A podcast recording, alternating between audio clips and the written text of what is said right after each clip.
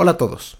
Mi nombre es Gonzalo León y bienvenidos al primer episodio de mi podcast Un centavo por tu pensamiento. El propósito de este podcast es invitar al oyente a interactuar en temas filosóficos e interesantes de una manera no académica y sin necesitar de un entrenamiento previo. Por esas mismas razones, este podcast no pretende tener ni la razón ni nada por el estilo. Seguro estará lleno de falacias y de argumentos malos. La maravilla del pensamiento filosófico es que no me molesta estar en lo incorrecto y siempre estoy dispuesto a que me hagan cambiar de opinión o de añadirle un grado más de complejidad a toda discusión. Un poco sobre mí. Soy estudiante de filosofía desde hace algunos años, voluntario en una organización de educación para la paz llamada CIASB Internacional, y le he dedicado una muy grande parte de mi vida al pensamiento y desarrollo de la educación. Soy conocido entre mis amigos por siempre armarla de pedo en nuestras discusiones, por estar dispuesto a hablar de lo que sea y por decir muchas palabras con el propósito de divertirme y retar el pensamiento de los demás. El pensamiento filosófico es sumamente diverso y complejo, y a primera vista a la persona no filósofa puede parecerle alejada de toda la realidad. Es por eso que, como primer tema e hilo conductor de los próximos episodios, vamos a hablar sobre un tema que estoy seguro es muy cercano a todos, sobre la vida y sobre la muerte. En específico, este primer episodio es sobre por qué no queremos ni morir, ni ser inmortales. Ahora, primero, ¿por qué sobre la vida y por qué sobre la muerte? La filosofía en sí está llena de muchos diversos temas y hoy en día está llena de estigma y de prejuicios como algo muy alejado de todos nosotros. Normalmente la persona común piensa en la filosofía en espíritus y en almas y en discusiones puramente de Dios. Lo cual ciertamente ha habido momentos en la historia donde estas son discusiones certeras, pero a la filosofía ya no se lo considera como un área verdadera del conocimiento, como lo es, por ejemplo, hoy la ciencia. Se piensa que es solamente para personas eh, sumamente inteligentes o con eh, delirios mentales o problemas psicológicos o qué sé yo, y no tanto como algo que todo ser humano es capaz y creo yo que debería estar haciendo. Este tema en específico, la vida y la muerte, creo yo que todas las personas se han acercado a él en algún momento de su vida, ya sea de pequeños, de adolescentes, de jóvenes y muy seguramente ya cuando son más adultos. Toda discusión filosófica debe de eh, empezarse a través de preguntas y de, y de preconcepciones. Pero a mí me gustaría empezar a través de una historia. Yo recuerdo mucho el primer momento en el que fui consciente de mi propia existencia, claramente ofuscado por eh, la naturaleza de la edad en la que lo tuve. Eh, yo estaba muy chiquito de haber tenido entre 4 y 6 años. Mi memoria ha perdido varios de los detalles, pero recuerdo que eh, algo sucedió que me hizo consciente de la mortalidad de mi madre y me hizo consciente de la mortalidad del universo. Capaz si fue algo así como una oración que decía que el sol iba a explotar y todo se iba a aniquilar y que yo pensé que mi mamá se iba a morir y eso me parecía lo peor que le podría haber sucedido a la historia y a mí y al universo. Y me llené de angustia, me llené de angustia y me llené de miedo. Y mi mamá me tuvo que calmar y me tuvo que arrullar y no fue hasta que me dormí que se me olvidó. No fue hasta muchos años más tarde que eh, regresé a esa memoria y regresé a este pensamiento eh, de qué es la muerte, por qué nos morimos, qué pasa después de la muerte si es que algo pasa. Y de ahí inmediatamente a las crisis existenciales y hormonales de todo adolescente. ¿Qué es la vida? ¿Por qué vivimos? ¿Por qué todo es sufrimiento? ¿O por qué hay placer? Y estas preguntas que creo yo que son esenciales y que muy, muchas veces las ignoramos o no las respondemos porque o nos asusta o porque no sabemos cómo. Estoy seguro que eh, todos ustedes han tenido experiencias iguales a esta. Eh, seguro desde su adolescencia o en su juventud entonces los invito a hacer un, recuento de estas memorias y a partir de esto eh, preguntarnos sobre, pues, primero, ¿qué es la muerte? A lo largo de la historia ha habido muchas definiciones de la muerte. Más que nada sobre qué es la muerte están mucho más enfocadas en qué es lo que sucede después. Eh, varios filósofos, antropólogos e historiadores han argumentado que las primeras religiones y las, muchas de las religiones subsecuentes fueron creadas justo a partir de esta pregunta, ¿qué sucede después de la muerte? Observaron que la gente se moría y que no despertaba y les asustó, les llenó de angustia y crearon una respuesta alrededor de esto. Tal vez no toda la religión, pero ciertamente un aspecto muy importante. ¿Cuántos de hoy en día no piensan que después de la muerte, especialmente en las religiones católicas o cristianas, uno va al llamado cielo? Y pues no, yo nunca voy a decir que estas respuestas están mal. Lo que a mí me parece es que no hay una opinión ni un conocimiento certero sobre qué es la muerte y qué es lo que sucede después de la muerte. Así que yo voy a buscar acercarme a esta pregunta de qué es la muerte a partir de eh, la filosofía contemporánea y eh, filosofía histórica. Dentro de la filosofía existen diferentes definiciones de muerte y creo que les van a parecer bastante interesantes. Y las definiciones de muerte son a partir de cómo es que definimos nuestro ser. Es decir, somos animales, somos personas, somos mentes. Em, estas son tres diferentes distinciones de existencia. Em, para los animales, la definición de si somos animales significa que existe una continuidad física que nos mantienen como animales. Si somos personas, significa que hay eh, características y relaciones psicológicas que nos dan un autoconocimiento de nuestra conciencia. Y si somos mentes, es eh, si tenemos una experiencia consciente que puede o puede no hacernos autoconscientes de nuestra existencia. Ahora, ¿qué es la muerte de para cada una de estas? Pues parece ser muy clara. Si somos animales, pues la muerte se define cuando cesan los procesos necesarios que nos mantienen animados. Em, si somos personas, la muerte se define cuando desaparecen estas características y estas relaciones psicológicas que nos dan nuestra identidad o nuestra personalidad. Y si somos mentes, la muerte se define como cuando deja de existir la experiencia consciente. ¿Por qué es importante aclarar esto? Em, hoy en día existen muchas discusiones alrededor de este tema en específico. Por ejemplo, una persona en estado vegetal está considerada viva o muerta. Para los animalistas, esa persona claramente no está muerta porque sigue estando en el estado que lo convierte en animal. Pero para eh, los personalistas o los de la mente, pues claramente está muerta. Del mismo modo nos podemos imaginar una situación donde nuestra conciencia puede estar separada de nuestro cuerpo porque se metió en una máquina o algo por el estilo y eh, ya no existe el componente físico. Pero en fin, todas estas definiciones de muerte son interesantes porque ninguna se atreve a explicar, o más bien ninguna ataca el tema específico de, pues, qué es la muerte. Simplemente están explicando o dan una definición de cuándo está muerto alguien y no tanto qué es la muerte. Y esto yo creo que todos podemos responderlo. No sabemos pero nos llena de angustia. Nos llena de angustia en el corazón, nos llena de angustia en el estómago. Y no importa si eres muy creyente o no, al fin y al cabo esa angustia se permanece, ese miedo permanece. Entonces, dentro de la filosofía es difícil argumentar, y dentro de la ciencia también es difícil argumentar la existencia de un cielo. Las definiciones sobre qué es la muerte eh, están más eh, cercanas a eh, la definición de un estado de no existencia, lo cual es contradictorio porque no se puede hablar de estado sin hablar de existencia, pero eso es un problema del lenguaje. Entonces la muerte es no existencia.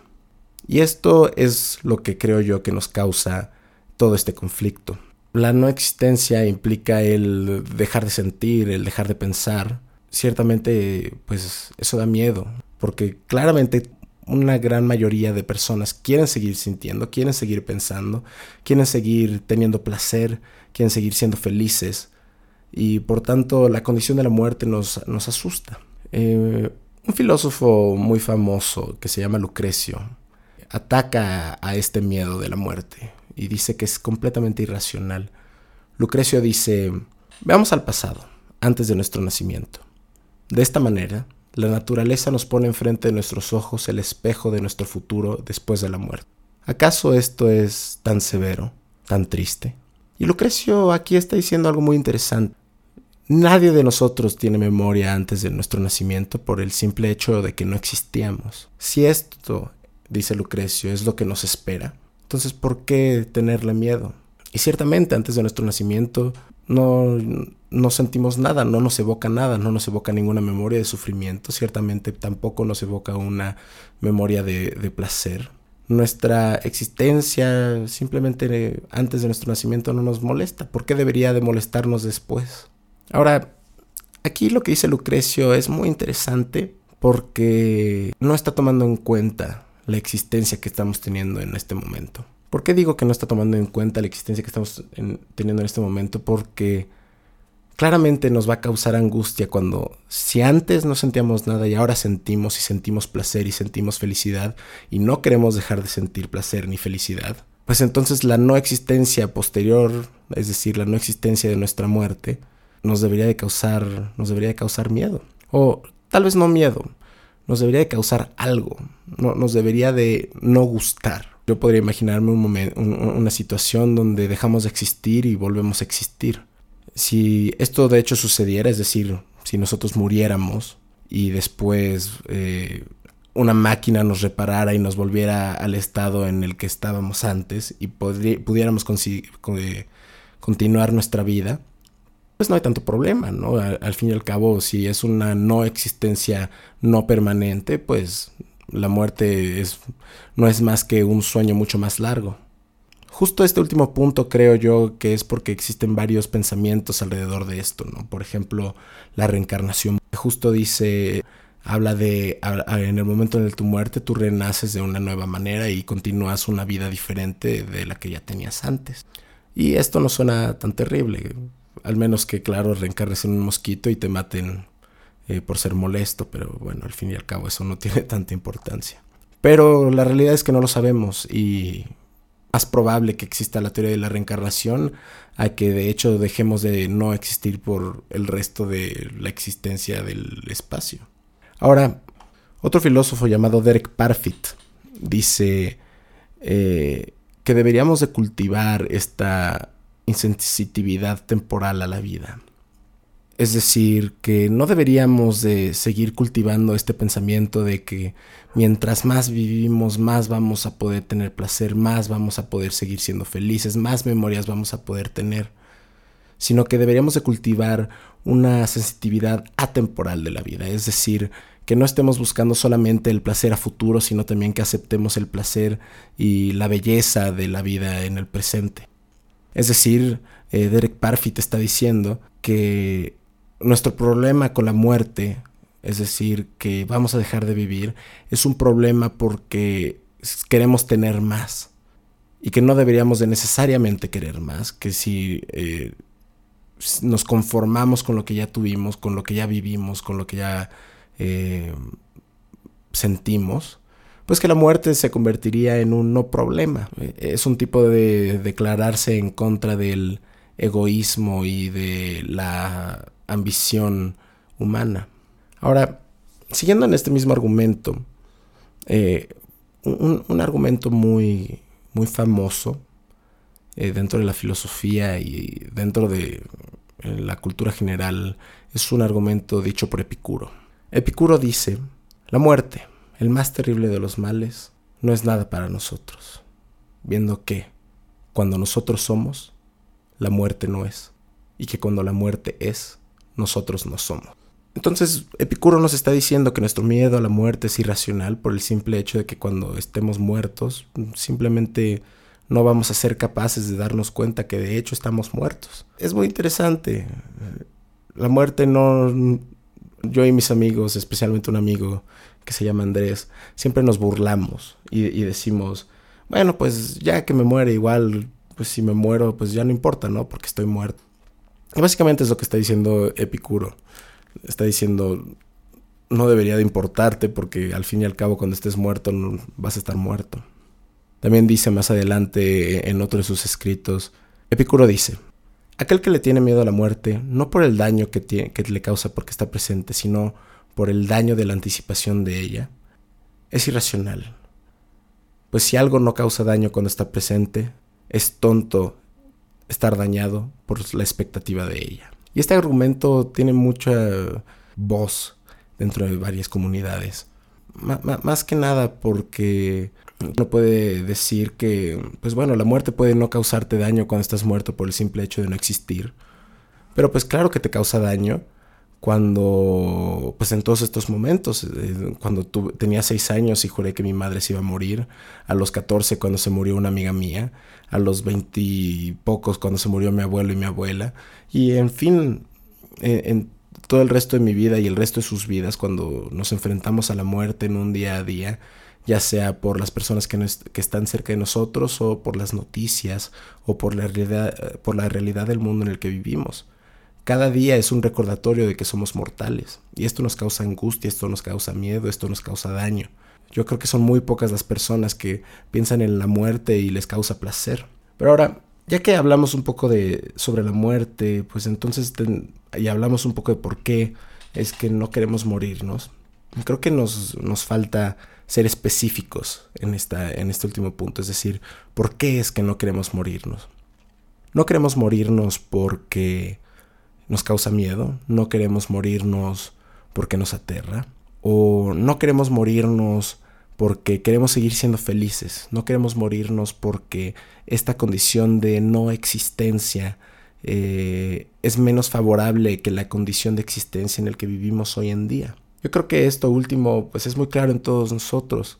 Si tú, le si tú le preguntas a un familiar tuyo, a un amigo tuyo, si se quieren morir, la probabilidad es que, o sea, de manera seria, la probabilidad es que te digan que claro que no.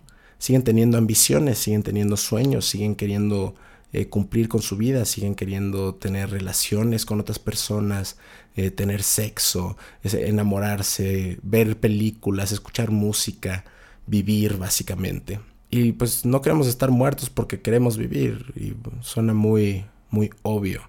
Pero ahora Enfrentados con esta última oración, nos enfrentamos con la última pregunta. Bueno, pues entonces si no nos queremos morir, pues queremos ser inmortales. Y aquí nos enfrentamos a pues a la pregunta de qué es la vida. Y pregunta muy compleja, pregunta que miles de filósofos se han enfrentado a ella eh, a lo largo de la historia y no la han podido responder. Ahora, sobre qué es la vida, me gustaría enfocarme más en otros episodios. Pero para este episodio específico nos vamos a enfocar en la pregunta de por qué no querríamos ser inmortales, o si de hecho sí queremos serlos. Eh, yo recuerdo que de chiquito, cuando leía Harry Potter y la piedra filosofal, eh, a mí me causó mucho conflicto cuando eh, Dumbledore rompe la piedra filosofal de Nicolas Flamel. Le había quitado la vida, efectivamente, había matado a Nicolas Flamel. Y Nicolás Flamel ya lo tenía todo, era, tenía poder, tenía riquezas y tenía la inmortalidad. Y yo siempre en, mi adolescencia había dicho que a mí lo que más me gustaría sería descubrir la cura de la muerte. Eh, descubrir la cura de la muerte para que nadie tuviera que morir y que todos pudiéramos ser inmortales. Pero un filósofo llamado Bernard Williams eh, dice que eh, vivir para siempre sería malo incluso en las mejores de las circunstancias. ¿Qué tanto podemos estar de acuerdo con Williams? No estoy muy seguro. Pero Williams lo que decía es que eh, la vida de todas las personas está definida por eh, los deseos categóricos, es decir, aquellos deseos que eh, definen nuestra identidad, definen nuestra personalidad, definen nuestras acciones y definen todo lo que hacemos. estos, estos deseos categóricos le dan un sentido a la vida, por así decirlo.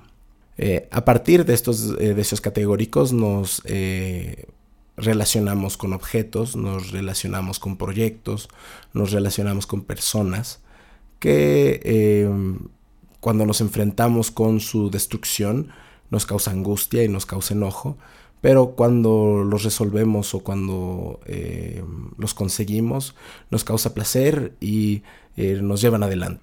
Y nuestra vida está construida a partir de estos deseos categóricos. Eh, la muerte y, la angustia de la muerte está alrededor del incumplimiento de estos deseos categóricos. Y eh, dice Williams que por eso muchas personas ya más avanzadas en edad no le tienen tanto miedo a la muerte porque ya cumplieron todos estos deseos categóricos. Pero si nos imaginamos una vida inmortal, Williams argumenta que eventualmente, incluso después de miles de millones de millones de años, eh, dejaríamos de tener estos deseos categóricos eh, y por lo tanto perder nuestra identidad. La vida perdería su novedad y sería una, un aburrimiento total. Este último punto sobre el aburrimiento total eh, de la vida me parece muy interesante. Me, parece muy interesante porque creo que muchos de nosotros nos hemos enfrentado a momentos terriblemente aburridos de nuestra vida que pues eventualmente dejan de serlo. Pero estoy seguro que muchos, especialmente de familias más conservadoras, han escuchado eh, a sus padres o a sus abuelos decir que no se gasten la vida demasiado rápido y que la gasten paulatinamente porque después ya no vas a tener nada que hacer y te vas a aburrir. Lo cual eh, a mí me parece muy interesante. Yo ahora en mi juventud veo la vida llena de posibilidades y llena de una infinidad de acontecimientos y de experiencias posibles. No estoy seguro de qué manera Bernard Williams diría que una vida infinita, inmortal, eh, no me permitiría a mí tener deseos categóricos indefinidos. Lo que dice Bernard Williams al final es que eh, después de mucho tiempo, eh, al cambiar todos estos diferentes deseos categóricos, abandonas tu identidad como persona. Abandonas tu identidad como persona. Qué interesante, ¿no? Qué interesante que a lo largo del tiempo uno abandone la identidad. Entonces Williams lo que dice es que estos súper viejos eh, tendrían que eh, reemplazar sus deseos fundamentales una y otra y otra vez y por lo tanto abandonar su identidad una y otra vez. Y esto nos deja la pregunta. Pregunta que eh, está muy ligada con el problema filosófico de la identidad. Si en una vida inmortal, después de miles de años, cambiaste tanto tu personalidad y tus memorias y tu ser que básicamente eres otra persona. ¿No acaso ya tú, el de hoy, ahorita está muerto? Hablamos sobre, hace, eh, al principio del podcast, sobre las tres definiciones de, de, ser y por lo tanto las tres definiciones de muerte. Eh, la definición animalista, personalista y demente. Bajo la definición personalista, pues esas relaciones psicológicas y mentales que tú tenías en un principio, pues las dejaste de tener en un futuro. En, para ellos, la muerte de, por así llamarlo, Gonzalo I es obvia, y el que existe en 3.000 años es Gonzalo II. Entonces, para, para, su definición de vida y de muerte, eh, tú ya moriste. Entonces, una vida inmortal es el equivalente a la muerte para ellos, claro. Pero nosotros cuando hablamos de la muerte, pues hablamos de un cese de existencia, hablamos de, eh, no, de, de la nada, hablamos de la nada. Y pues esta transformación de identidad no parece, por lo menos en mi punto de vista, muerte. Es distinta y creo yo, preferida a la aniquilación total de lo que consideramos y de lo que pensamos hoy que es la no existencia. Pero, y creo yo que esto nos deja en un, en un interesante parteaguas para eh, episodios futuros. Es decir, si llegáramos a vivir de manera inmortal, ¿qué dice que en miles de millones de años sigamos siendo la misma persona? Nos deja mucho espacio para hablar sobre el problema de la identidad. Muy bien, ahora hemos hablado de mucho en este podcast. Hemos hablado sobre diferentes definiciones de vida, hemos hablado sobre diferentes definiciones de muerte, hemos hablado sobre la irracionalidad del miedo a la muerte y al mismo tiempo sobre su inevitabilidad. Hemos hablado sobre eh, la vida y hemos hablado sobre un poco de la inmortalidad. De los problemas centrales a estos, y creo que son las preguntas que seguro están en sus cabezas, es ¿acaso la muerte es mala o la muerte es buena? ¿O cuál es el valor de la vida? Y creo que estas son preguntas que están ligadas. Si la vida tiene valor y es un valor positivo, por lo tanto queda que la muerte es mala porque este valor positivo deja de existir. Si la muerte no es mala, eh, significa que este valor de la vida se mantiene o que no existe un valor sobre la vida. Las religiones eh, siempre han dicho que eh, la vida tiene un valor, ya sea porque Dios nos dio ese valor, porque es intrínseco a nuestra existencia, o porque estamos trabajando hacia el plan universal de Dios o alguna de estas explicaciones en ese sentido. O podemos encontrar muchos diferentes filósofos o muchas diferentes personas, posiciones que dicen que eh, el propósito de la vida es el disfrutar, el propósito de la vida es la felicidad, como dice Aristóteles, el propósito de la vida es eh, hacer el bien, el propósito de la vida es la belleza, el propósito de la vida es mil y unas otras diferentes explicaciones. Claro, hasta los existencialistas que dicen que no existe un tal como propósito de la vida. Yo en lo personal me suscribo más a esta última, que no existe un propósito sobre la vida, que no existe un valor intrínseco a la vida. Eh, algo que claramente no es muy popular para muchos diferentes círculos. Y yo, por esa misma manera, yo pienso que no existe algo malo sobre la muerte. Yo no creo que la muerte es mala. Y creo que en general nadie piensa que la muerte es mala. Muchas veces hablamos que, eh, y justamente sobre este último punto sobre la inmortalidad, decimos que la vida tiene valor justamente porque existe la muerte. Existe un punto de principio y un punto de final. Eh, un, un, punto de así, por así decirlo, de comparación. Un punto donde podemos llegar y decir, sí, hice algo bien o sí, hice algo mal. Justo porque cuando hablemos en futuros episodios sobre la dicotomía entre las emociones, pues debe de haber algún punto de comparación para decir esto es bueno y esto es malo, o esto valió la pena y esto no. La vida parece ser que la muerte le da sentido. Y yo les hago esta pregunta a todos ustedes. Si ustedes creen que la vida debe de tener un sentido. Con esa última pregunta, me despido y muchas gracias por haberme acompañado en este episodio de Un centavo por tu pensamiento.